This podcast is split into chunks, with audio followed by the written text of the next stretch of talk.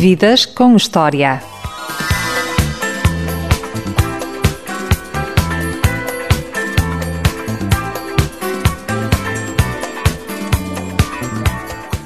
O convidado da emissão de hoje é um dos treinadores de futebol mais conhecidos de Portugal. Já treinou, entre outras equipas, o Real Madrid, como adjunto de Carlos Queiroz, o Sporting e recentemente foi selecionador da Arábia Saudita. Boa tarde, treinador José Pesaro. Bem-vindo à Rádio Ultra FM. Boa tarde a todos. Em que medida o facto de ter nascido no Ribatejo influenciou a sua maneira de estar na vida? Eu penso que todo o ser humano, quer onde, esteja, onde, onde nasce, onde possa ser- passar a infância e outros locais onde possa ter estado.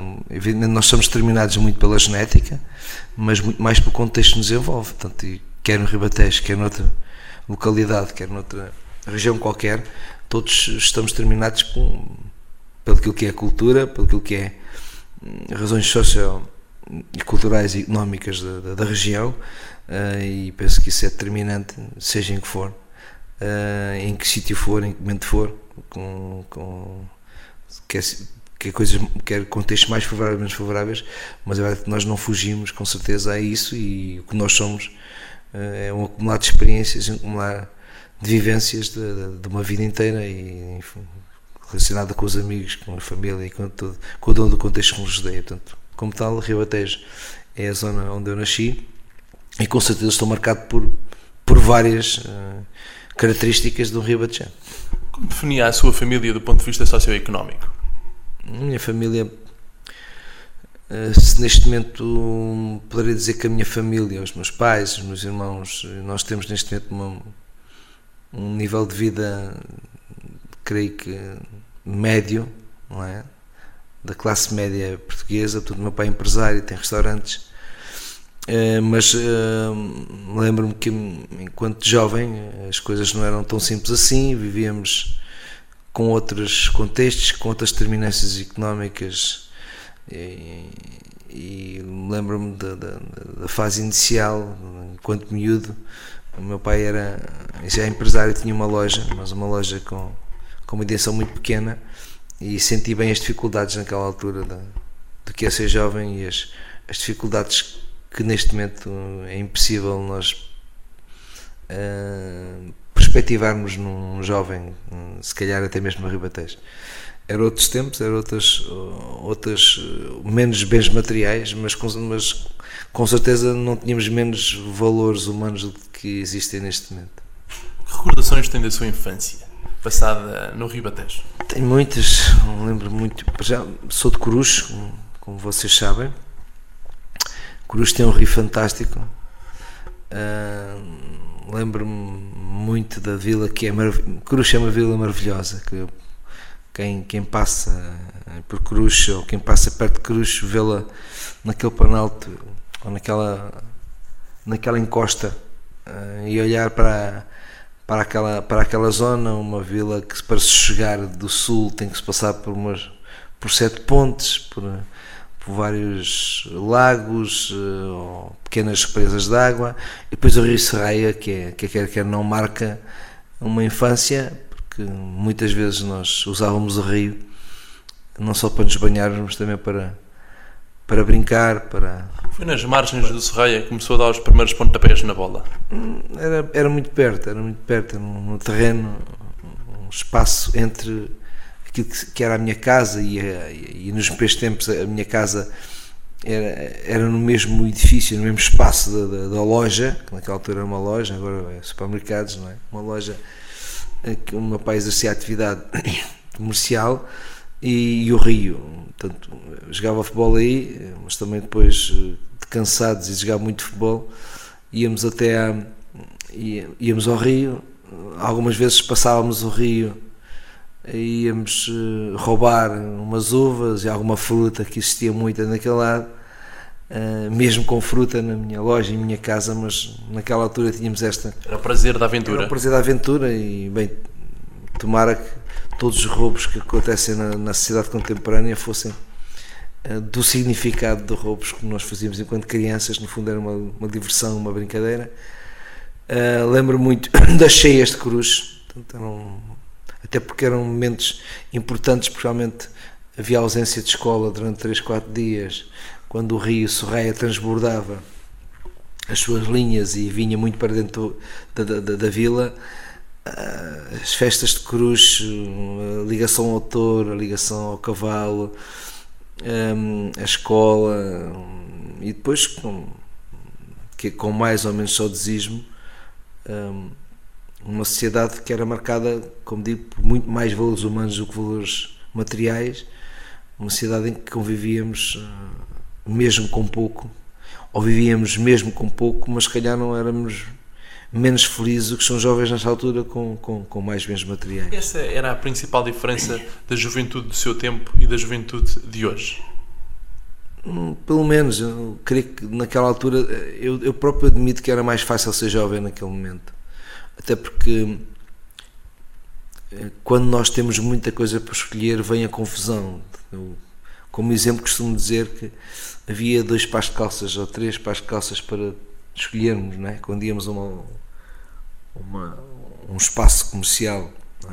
E agora, se calhar, um, um, jovem tem mil para escolher ou mil e quinhentas, e parte, e quando consegues refletir e abstrair-te e dar um, uma, uma, uma, uma, dimensão global a tudo o que é escolha portanto, e o que é escolhas de uma sociedade atual, muitas vezes eh, acabas por, por perceber que os jovens vivem mais numa confusão, numa, num, labirinto de, de, de, afirmação, porque também não sabem o que é que vão escolher, não sabem o que é que é pôr para, para vestir e para comprar, porque há muita coisa. Uh, ao ponto de depois também não saberem que curso é que querem tirar, porque também há tanto curso para tirar, que os próprios nem, nem têm noção de o que é que será melhor para eles. E, e também é verdade que também nós sentíamos e tínhamos objetivos de vida naquele momento e sabíamos quando acabávamos o nosso curso ou acabávamos a nossa infância tínhamos um emprego. Neste momento, se calhar, os jovens sabem quando acabam o seu curso não têm emprego, coisa que não se passava naquela altura. Agora, evidentemente que vivemos numa cidade mais, mais socialmente mais justa, com, portanto, vivemos em democracia, mas estamos a passar momentos, na minha opinião, de, de de constrangimentos grandes para toda a sociedade e muito mais para os jovens que não vêm, não, não conseguem projetar o seu futuro como na, na nossa altura nós conseguíamos.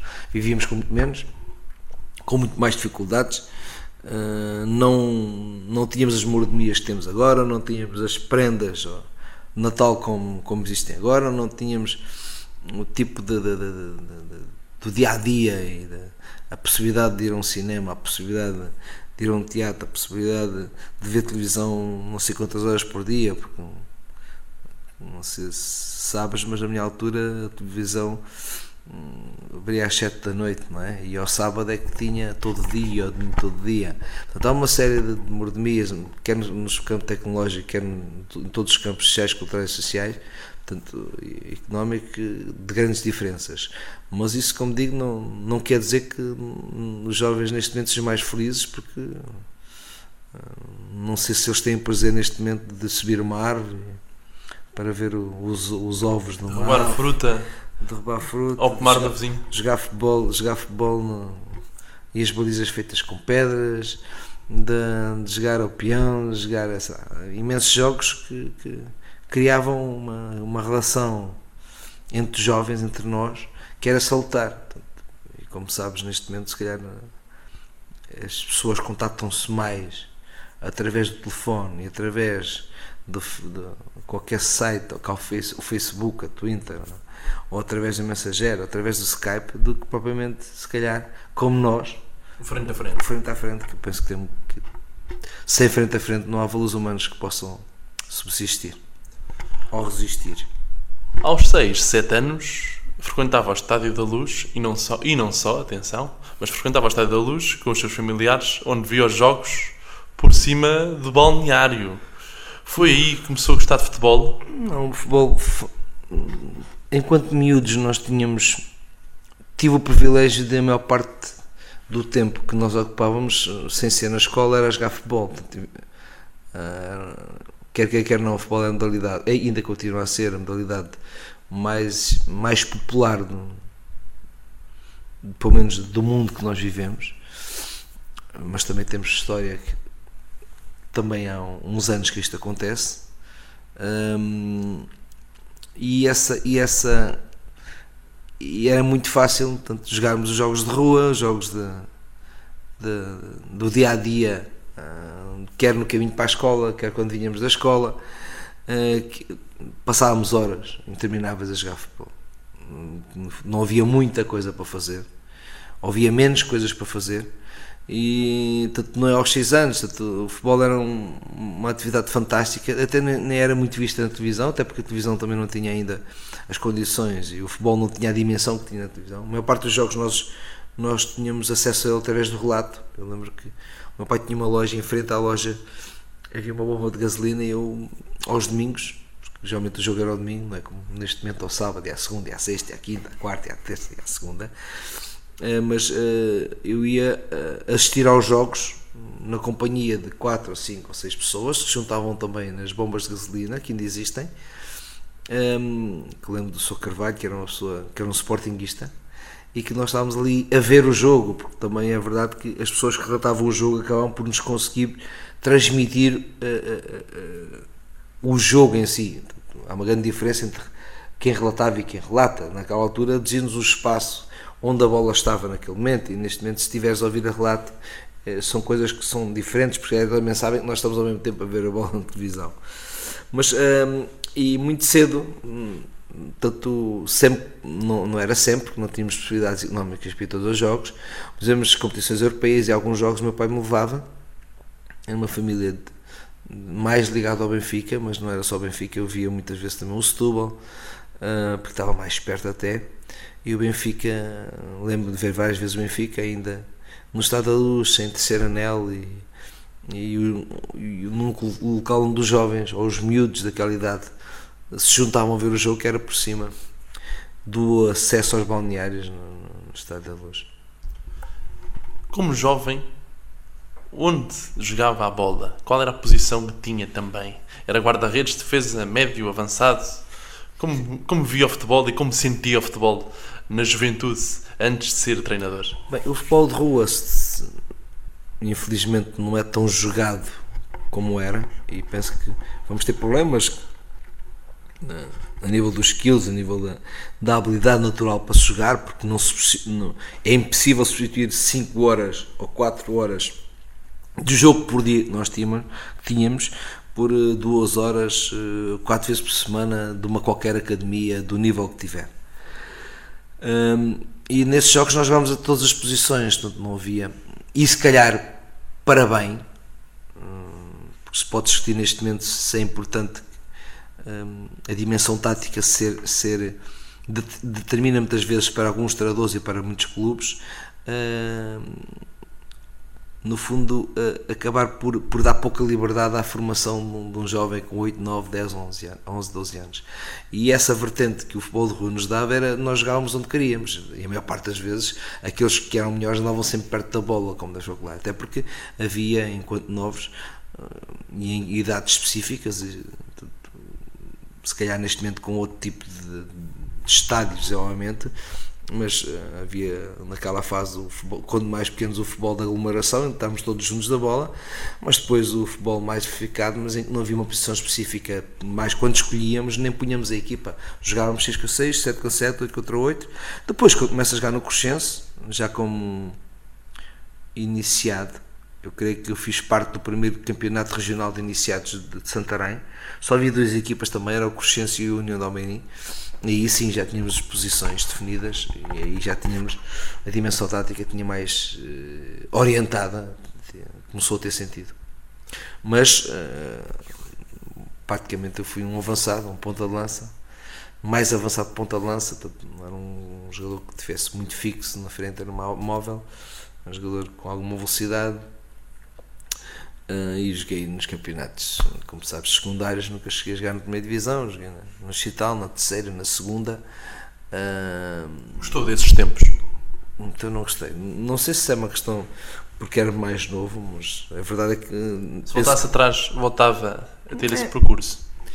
Porque, face às vivências e aos contextos que existiam, portanto, não, não, também não era, não era fácil fugir disto. Mas eu nem, sequer, nem, nem queria fugir, foi, acho que foi coisas lindas que passámos como jovens e, e acho que, que quem teve a felicidade e quem tem a felicidade de estar envolvido num grupo uh, de futebol ou de basquete ou de handball, de uma atividade qualquer desportiva ou cultural, que possa comungar e perceber que, que, que há objetivos para aquele grupo e que esses objetivos são conseguidos em grupo, em coletivo e que esses objetivos também são conquistados uh, através de espírito de sacrifício, de comunhão, de, de regulação dos orgulhos individuais, do conhecimento que temos de nós e, de, equiparando-nos aos outros como nos conhecemos mais a nós, como conhecemos os outros, como, como percebemos e compreendemos que existem seres diferentes e cada um tem a sua personalidade e esse e atividade e estar num balneário e tomar banhos todos juntos e brincarmos todos juntos e, e depois jogarmos futebol com, com muita lama e com pouca lama e, e pelado e de pelado que, que rasga as pernas quando nós caímos e depois nos ralvados quando começaram a aparecer.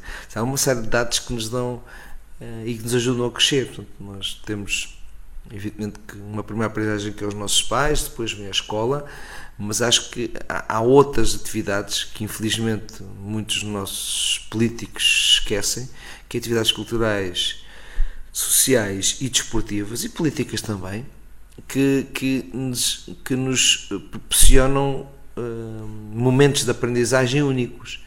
Uh, isso fazia sentido naquela altura. E eu aprendi muito com o futebol, porque é o futebol, mas mais do que uma questão de futebol, aprendi a ser homem também num balneário e pela amizade que se, que se construía.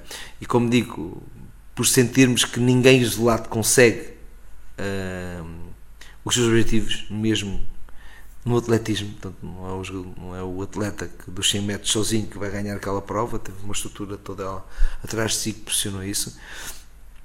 E, e se era importante naquela altura, e foi para mim importante e determinante na minha na construção da minha pessoa como homem, eu considero ainda mais determinante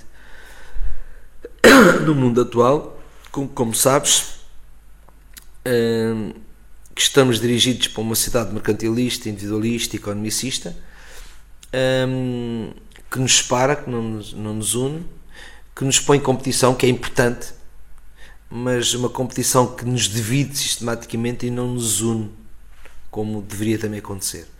E penso que uh, neste momento, para compensar tudo o que é esta sociedade com, com grandes lacunas e, e que está a levar-nos para, para a perda de valores humanos, para a perda de valor de família e outros mais, se não teríamos tempo para falar aqui neles, a verdade é que é, é para mente e acho que as pessoas e quem, quem nos dirige tem que ter noção disso e essa responsabilidade que temos que apostar nas atividades esportivas, sociais e culturais, mas que os miúdos, face a face, corpo a corpo, olho com olho, hum, perceba que, que, mais do que tudo, viver na sociedade é viver uns com os outros, perto uns dos outros.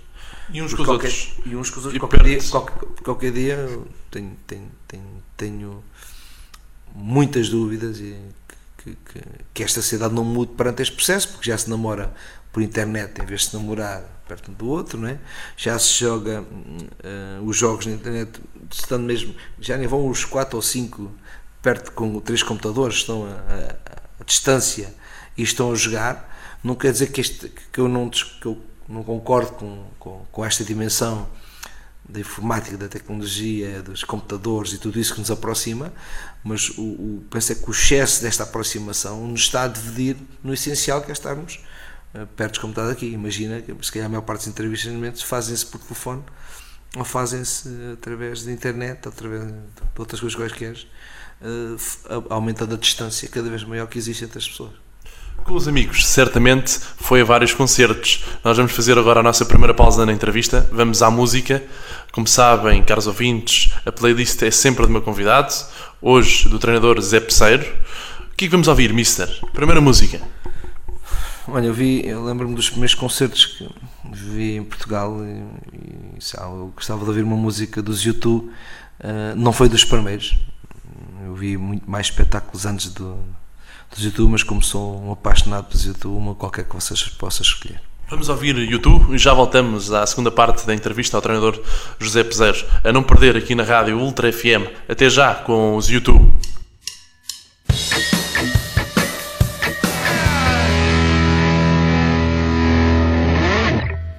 E de novo à conversa com o meu convidado desta emissão, do programa Vidas com História, o treinador José Peseiro. Começou a treinar no União de Santarém, passou pela União de Montemores, o Oriental de Lisboa, Nacional da Madeira, entre outras equipas, até chegar ao Real Madrid como adjunto e ao Sporting. Dessas equipas no início de carreira, que memórias tem desses tempos? Antes disso, dizer também que, uh, enquanto miúdo, tive a felicidade de ter uma família espantosa. Somos cinco irmãos.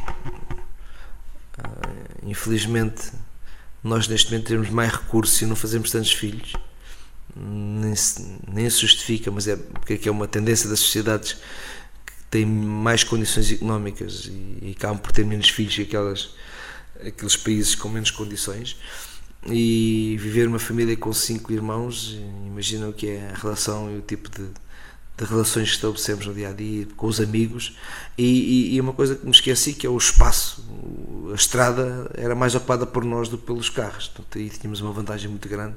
Havia muito espaço para nós podermos brincar eh, desfrutar e podermos dar, dar asas a tudo o que era pensável desde jogar na rua à sarjeta que era, colocar, que era um pouco menos higiênico mas também havia jogar sarjeta jogámos quando levantávamos a sarjeta era gol mas depois tínhamos lá e com a mão tirar como, um, é, é, é, evidente que eu comecei a jogar futebol no Crescense, já te disse, depois eh, também como jogador eu passei pelo pelo Cartaz, Salzburgo Cartaz, pelo Clube Oriental Lisboa, pelo, pelo Amora, pelo Torriense, pelo pelo União Santarém, pelo Alcanense e comecei como treinador do União Santarém na segunda vez, a vez de Torres Vedras fui para Santarém.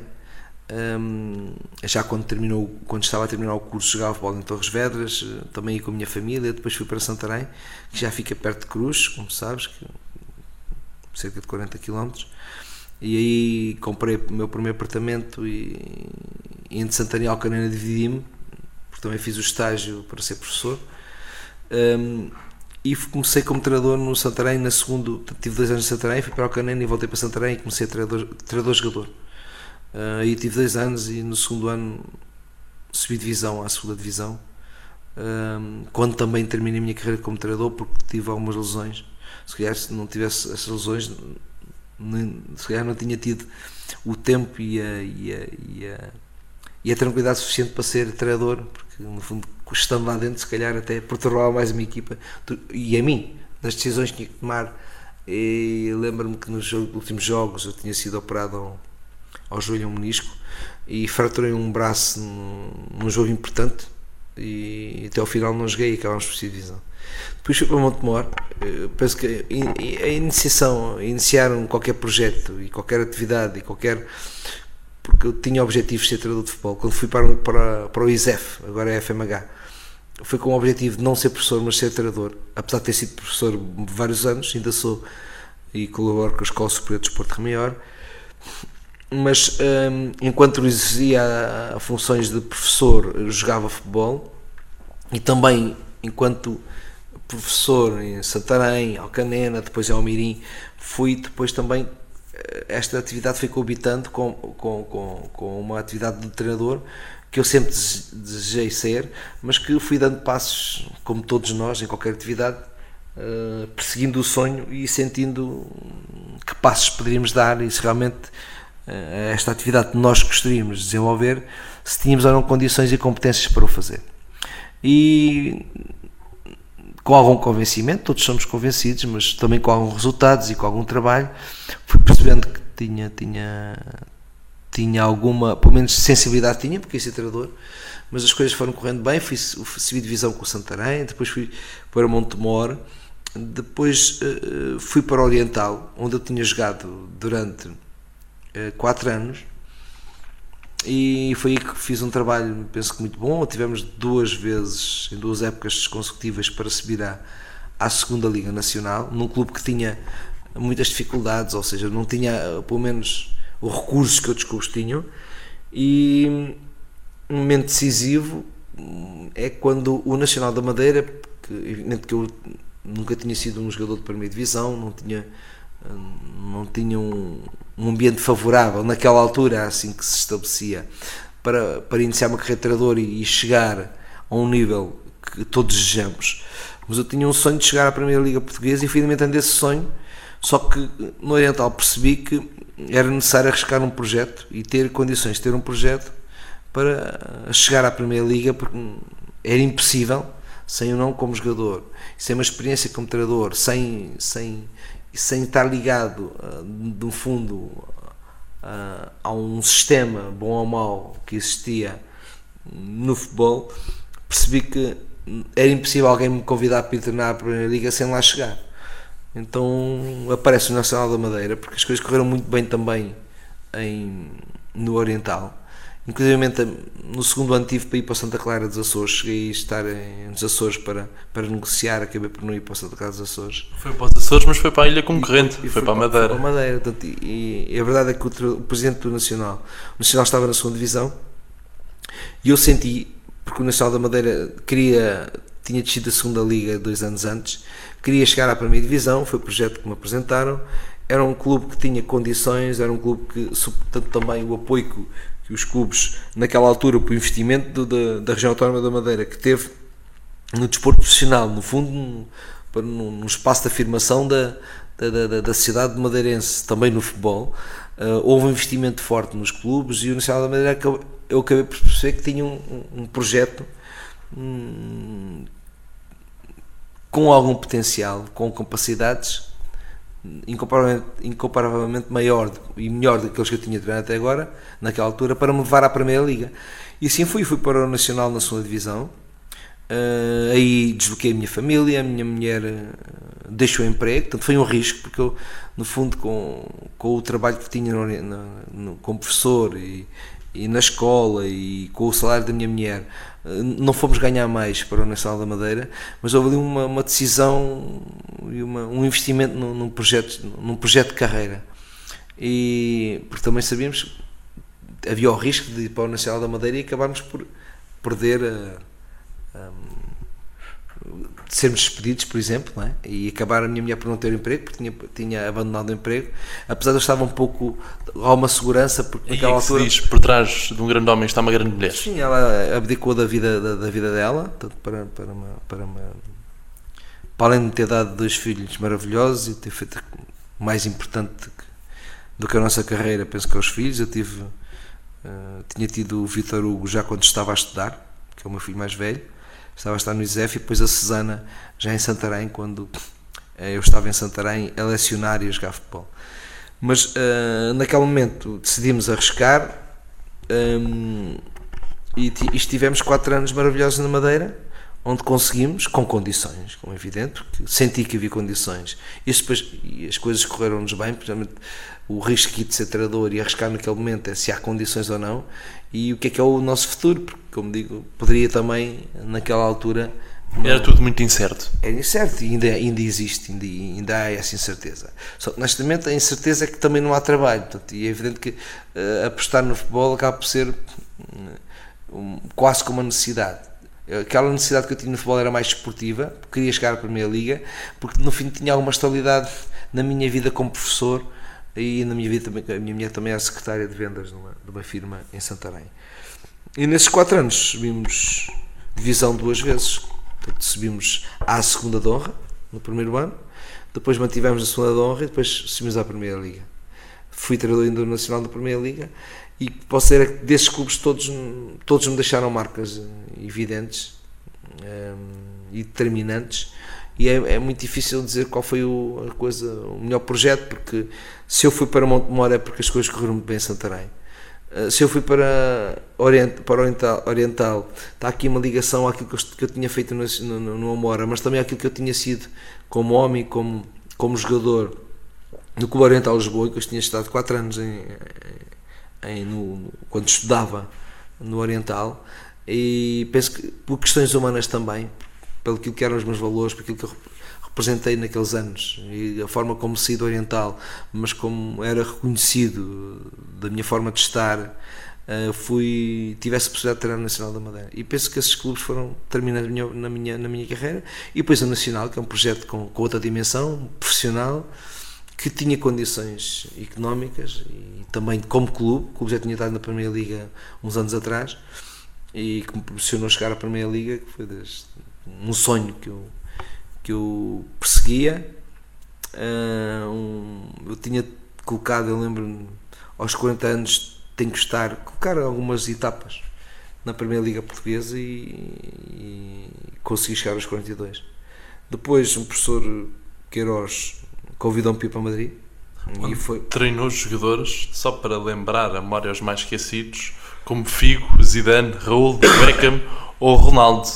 Sim, aí, no fundo, a aposta que fiz, eu fui, fui por uma vez assistente, portanto, ao treinador adjunto, foi no, no, no, Real Madrid. O professor Casqueiros tinha sido meu professor na universidade, assim como outros, e convidou-me para ser seu adjunto no, no, Real Madrid. O que eu tentei foi, eh, dado que não tinha um passado de jogador na Primeira Liga, não tinha, não tinha confrontado com ambientes e contextos de, de, deste nível, do nível mais alto de futebol, entendi que era um, podia fazer parte de, da minha experiência e de enriquecer a minha experiência e de aprender, porque a todo momento nós estamos a aprender, poder ir para, para, para o Real Madrid e sentir o que é um clube de, de outra eleição, de outro, de outro nível, de outra qualidade, exigências e responsabilidades maiores Uh, não só com vontade de desfrutar, de treinar esses jogadores, mas também essencialmente de aprender, o que eu acho que foi um, uma decisão acertada e um momento importante na minha carreira também. Outra equipa muito importante que treinou, depois da passagem por Madrid, foi em Lisboa, o Sporting, onde chegou até à final de uma taça UEFA. Como analisa a sua passagem pelo Sporting? Sabes que não, não quando damos uma entrevista destas, muitas vezes vamos andando e praticamente só falamos da nossa vida profissional e falamos muito pouco daquilo que. Porque um homem não é só a sua profissão, também vive de, da relação que estabelece com os amigos, da relação que estabelece com a sociedade, da relação que estabelece com, com a família. E penso que a minha família, não só a minha mulher e os meus filhos, Vitor Gassana, mas também os meus irmãos e os meus pais, deram-me sempre muita força e apoiaram-me sempre muito na, na, neste trajeto. Um, sabiam do meu sonho de chegar onde cheguei e eu lembro-me que durante este processo muitas vezes eles estavam presentes nos jogos com grande esforço e grande vontade a assistirem um, acabei por, por ser para eles mais do que um orgulho uma grande dor de cabeça porque há momentos em que eh, as pessoas que não vivem a realidade e não vivem o contexto um, acabam por ser penalizadas e não sentir bem o, o, o que é que nós o que é que, o que é que se passa connosco.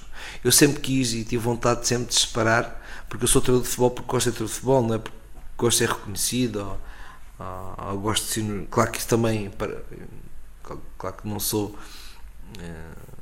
não quero dar aqui uma da de humildade excessiva, porque penso que todos nós gostamos de reconhecimento, todos temos o nosso ego, todos gostamos que o nosso nome saia no jornal, todos gostamos que o nosso nome seja mais falado, que venha na televisão, na rádio, mas mais importante do que isto, e quando eu comecei a minha carreira, é porque eu gosto muito de futebol e queria ser treinador de futebol.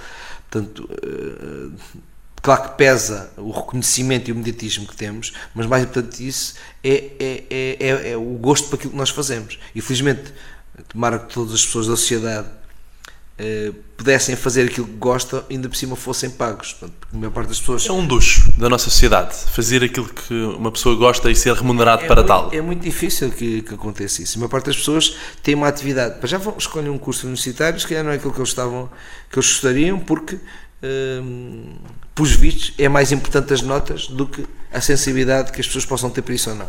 Portanto, quer dizer, é a classificação, é os exames que terminam a, a entrada num curso, com certeza havia outros outros miúdos, se calhar com mais sensibilidade para outros cursos que não, não, são impensáveis ou não podem entrar porque não têm notas para elas. Mas eu estava a, a, a querer explicar. A realidade fora dos relevados. que um, é, é, é, quando eu fui para o Sporting um, tentei, porque tinha noção disto, que, que as pessoas me conseguissem ver como profissional, mas também depois eh, como homem e não misturassem as coisas. E eu cons consegui, consigo abstrair-me das críticas e também abstrair-me das coisas boas que o futebol nos dá. Um, porque tenho noção que só no mundo louco, como o vivemos, um treinador de futebol só porque tornou o Sporting, o Benfica, ou o Porto, ou a Seleção Nacional, ou o Real Madrid, ou, ou que seja quem for, é mais conhecido e mais reconhecido do que, por exemplo, quem descobriu a vacina para a gripe, não é? Ou, imaginemos, aquela pessoa que vinha a descobrir o, o tratamento para o câncer, que é, é das doenças mais, se não é das mais mortíferas, pelo menos das mais, em termos psicológicos, as que mais nos pertenciam a toda a sociedade que vive com esse. Há muitas doenças, mas esta, dou um exemplo. Com certeza que os, os miúdos, quando aparecer, e creio que vai aparecer um dia, aparecer uma pessoa que já, já houve quem descobrisse algum, alguns tumores já são tratáveis, não sabem o nome dessa pessoa, mas sabem o nome de um treinador qualquer que muitas vezes nem teve, nem o se utiliza do conhecimento dos outros para ganhar o seu vencimento, porque no fundo o que nós somos, eu e muita gente, somos treinadores, apesar de termos estudado, uns, outros não, não há aqui diferenças, nem, nem eu estabeleço diferenças, é que nós trabalhamos e utilizamos o conhecimento de muita gente que dedicou a sua vida a estudar as ciências humanas, o corpo humano, as, bem, todas as, ciências que envolvem que, estão, e que determinam o sucesso no futebol de atividades, e essas pessoas não são reconhecidas treinadores são. E como digo, só um mundo louco é possível fazer de nós uh, coisas tão importantes um, quando no fundo há gente muito mais importante na nossa sociedade e fiz mais por Portugal e por este mundo e que não são reconhecidas ou são reconhecidas por muito menos gente. E como isso acontece, também é verdade que, que, que nos cria uma, uma, uma satisfação quando as coisas correm bem, quando chamam nomes. É que as mesmas pessoas que fazem loucura de nos endeusar também fazem loucura de nos espezinhar e colocar-nos nos momentos mais mais baixos da sociedade, e é este, este, esta dicotomia e este problema de, de, de, de espezinharem e, de, e de, de, Porque quando dizem bem, a nossa família gosta, não é? Mas os nossos amigos, a nossa família, não, não está muitas vezes preparada para suportar o, o reverso da medalha. Um, e muitas vezes as pessoas que fazem este tipo de trabalho também não são capazes de associar aquilo que é uma, uma, uma o, o treinador como, como profissional, que pode errar, como tu podes errar quando fazes uma entrevista, e ao mesmo tempo existe um homem que é pai, que é marido, que é filho e que se calhar não pode ser, e muitas vezes é, por causa deste mediatismo, que tem coisas boas e más, é muitas vezes conotado pela sua incompetência, não é? porque perdeu, e isso é transmitido para aquilo que é o foco família. E isso, como digo, não é fácil ser familiar de um treinador de futebol, porque hum, tem, acarreta este tipo de, de, de, de, circunstâncias, umas boas, outras menos boas, que nos acabam por, como digo, uh, criar grandes problemas e que nós queremos controlar. Evidentemente que o Sporting foi um marco histórico da minha carreira, porque, porque chegamos onde chegamos porque fomos à final da UEFA, porque quase ganhámos a Liga, num clube que tinha recursos minutos, não, não havia comparação entre o recurso do Sporting, do Benfica e do Porto. Um clube que tinha tinha ambições e eu criei ambições. Eu, eu, quando cheguei a Portugal, eu vinha de Madrid, afirmei que queria que o Sporting uh, ganhasse a Liga Portuguesa, ganhasse a Taça de Portugal e ganhasse a Liga Europa, porque o final era, era no Sporting.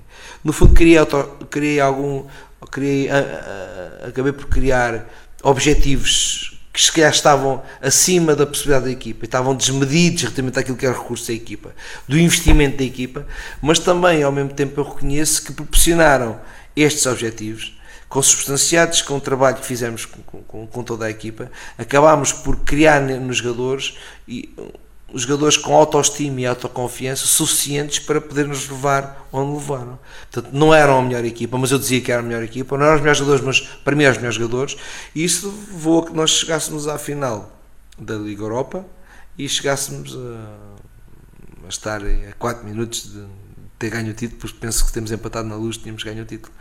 Um, e, evidentemente com uma grande tristeza não ter ganho, mas com uma grande alegria ter, ter feito se calhar mais do que, do que a maior parte dos sportinguistas, inclusive, estavam esperando no início da época. Agora eu propunha irmos novamente à música e depois vimos para a última parte da nossa entrevista ao treinador José Pesseiro. O que é que vamos ouvir desta vez, Mister? Lá, eu gosto de Trevante, uma música do Trevante, por exemplo. Uh, gostaria de ouvir. Vamos ouvir Trovante e voltamos para a última parte da nossa entrevista de vida ao treinador José Peseiro. Até já!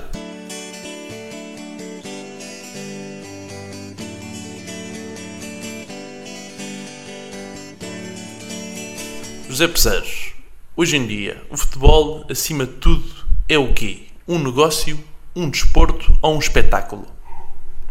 É estas coisas que estas coisas. Em que medida é um negócio, em que medida é um desporto e em que medida é um espetáculo a nível mundial, à escala mundial? Porque quando, por exemplo, existe um Mundial de Futebol, o mundo para para assistir à final e não só à final. Então, já está a resposta do espetáculo. Um desporto, porque sabes que o, Mundial de Futebol é aquela que tem mais praticantes e há espetáculo a nível das ligas profissionais uh, no topo, mas há milhões de praticantes de futebol que mais do que espetáculo fazem essa atividade uma atividade esportiva, uma atividade esportiva de lazer e de, e de, de, de relacionamento de, daquilo que eu te disse que era uh, no fundo a comunhão de, daquilo que são os valores de uma equipa e aquilo que pode aportar não só aos jovens como também aos adultos na, que passam e jogam muitas vezes no, na semana, no final do dia de trabalho, no final do dia de estudar, que faz parte do, do seu cotidiano. Porque é uma atividade. E um lado desconhecido para muitos. É? Sim, mas, mas tudo acaba por ser uma atividade fácil de executar, por mais ou menos habilidade, e que congrua e, e dá prazer. E como negócio, por a dimensão que o futebol atingiu uh, no panorama mundial, como espetáculo que existe, neste momento é um negócio de, de uma dimensão que a maior parte das pessoas que veem o futebol não são capazes de, de, de projetar. Há muita gente que, que, que, as suas atividades estão ligadas intimamente ao futebol e que não têm a ver com as pessoas que estão no estádio nem estão dentro do relvado. Estamos quase a terminar a nossa entrevista, mas antes eu queria saber, antes de irmos ao direto à cabeça, que é a parte mais lúdica das nossas entrevistas, prefere treinar equipas ou seleções? Recentemente teve na seleção da Arábia Saudita com excelentes resultados. Não, a seguir a Sporting, eu treinei o uma equipa na, na Arábia Saudita que foi o Al Hilal, depois o Panathinaikos na Grécia, o Rápido Bucareste na Roménia e, e fui para a Arábia Saudita porque fui convidado pelas pessoas, eh, porque um dirigente que tinha sido meu dirigente no Al Hilal gostou muito do meu trabalho, porque quando saí do Al Hilal eh, estava em primeiro lugar nas três competições que nós disputávamos e como estava na federação convidou-me e uh, o desafio de para a Arábia Saudita eh, foi mais uh, consubstanciado na possibilidade de ir ao Mundial. O Arábia Saudita naquela altura estava muito mal posicionada, mas eu coloquei na cabeça que era possível. E quase que foi possível. Nós sabemos, perdemos a, a classificação quanto à Coreia do Norte, podíamos ter, se ganhássemos a casa estávamos no Mundial. Quando cheguei estávamos a 6 pontos da Coreia do Norte. E depois também no playoff fatídico contra o Bayern, que a ganhar 2-1, dávamos um passo e íamos já com a Nova Zelândia, sofremos um gol já depois da, da, da hora e acabou por ser o Bahrein a ir fazer essa classificação. Tenho, tenho como, como, como como grande objetivo neste momento e dando esta resposta porque gosto mais de treinar um clube evidentemente não, não quer dizer que não tivesse gostado de jogar a, treinar a Arábia Saudita porque era uma, era uma era, houve outros desafios, mais do, que, mais do que do que o trabalho cotidiano, do dia a dia. Havia um trabalho a fazer na Arábia Saudita em todas as vertentes, a nível estrutural, a nível da formação, a nível de muitas coisas. Portanto, e, e, e, entendi e estudei muito o futebol saudita e tive muitas, muitas propostas para desenvolver o futebol saudita, mas que atrai mais o, o dia a dia da relva e, e para isso um clube é, é um espaço de trabalho mais, não digo que é é mais gratificante em termos daquilo que é a relação que nós estabelecemos e queremos que é estar em contato sistemático com o jogo e com o treino. E uma seleção, como sabes, não tem o tempo de trabalho como equipa. Como espectadores, qual é a liga que mais gosta de ver? A Liga Espanhola. Eu já treinei em Espanha como, como treinador adjunto do, do, do Real Madrid um, e acho que o futebol espanhol é o futebol mais espetacular. Uh, aceito que outras pessoas entendam que possa ser outro, outra. Evidente que o inglês é o mais vendável, uh, acaba por ser aquele, aquele, aquele espetáculo, aquele futebol que é mais vendável. Uh, a dinâmica que, aquelas, que, aquela, que aquela liga projeta permite isso, mas o futebol onde, onde eu vejo melhor futebol é no, na Liga Espanhola. Gostava que o seu próximo passo fosse não, terras no Extras Hermanos? Não, não me importava nada. Não me importava nada. Juntava o prazer do futebol ao prazer dos touros? Por exemplo, tanto uma forma como marcado para a minha infância e também por todo o trajeto, gosto muito de touros e gosto muito de touros na, em Espanha. Vamos agora à última parte da nossa entrevista, mesmo que é a última rúbrica de todas, que é direta à cabeça. Eu vou dizer uma palavra na fase inicial, o treinador vai escolher a primeira coisa que vier à cabeça. Na segunda, vai ter de escolher mesmo, optar. Eu digo duas palavras, vai ter de escolher uma. Não há terceira regra. Um livro.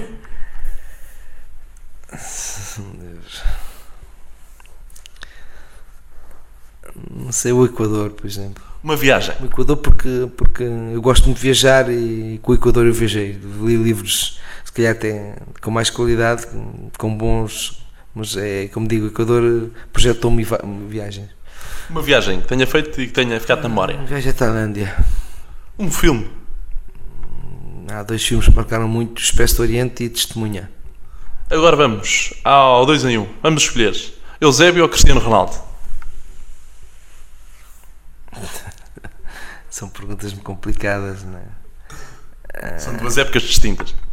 Ah, acho que o Eusébio foi o melhor jogador de todos os tempos, mas o Cristiano Ronaldo tem, tem, tem possibilidade, dentro de aqui a 5 anos, calhar o Cristiano é o jogador que mais marca no nosso país. Barcelona ou Real Madrid?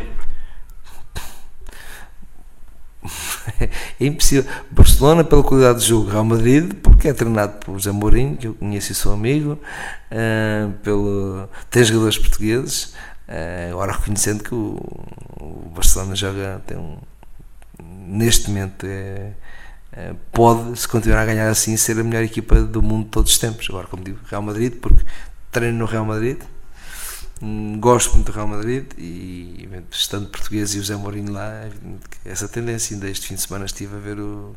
fui ver a Madrid o Real Madrid de Barcelona. Touros ou futebol? As duas coisas, é impossível escolher uma coisa. Loiras ou morenas? Uh, morenas. A vida é? É um prazer. Muito obrigado, treinador José Pesar. Foi um prazer receber-nos em sua casa para esta magnífica entrevista. Obrigado e, no fundo, um bem-agem e um, a todos aqueles que nos ouvem, ou que vos ouvem a vocês, e, e dar os parabéns pelo, pelo esforço que vocês fazem, que tu fazes para, para manter este programa. Uh, Sabe-se lá a custo dia. Muita sorte na sua carreira. Esperamos ver muitos troféus e muitas vitórias. Obrigado, obrigado.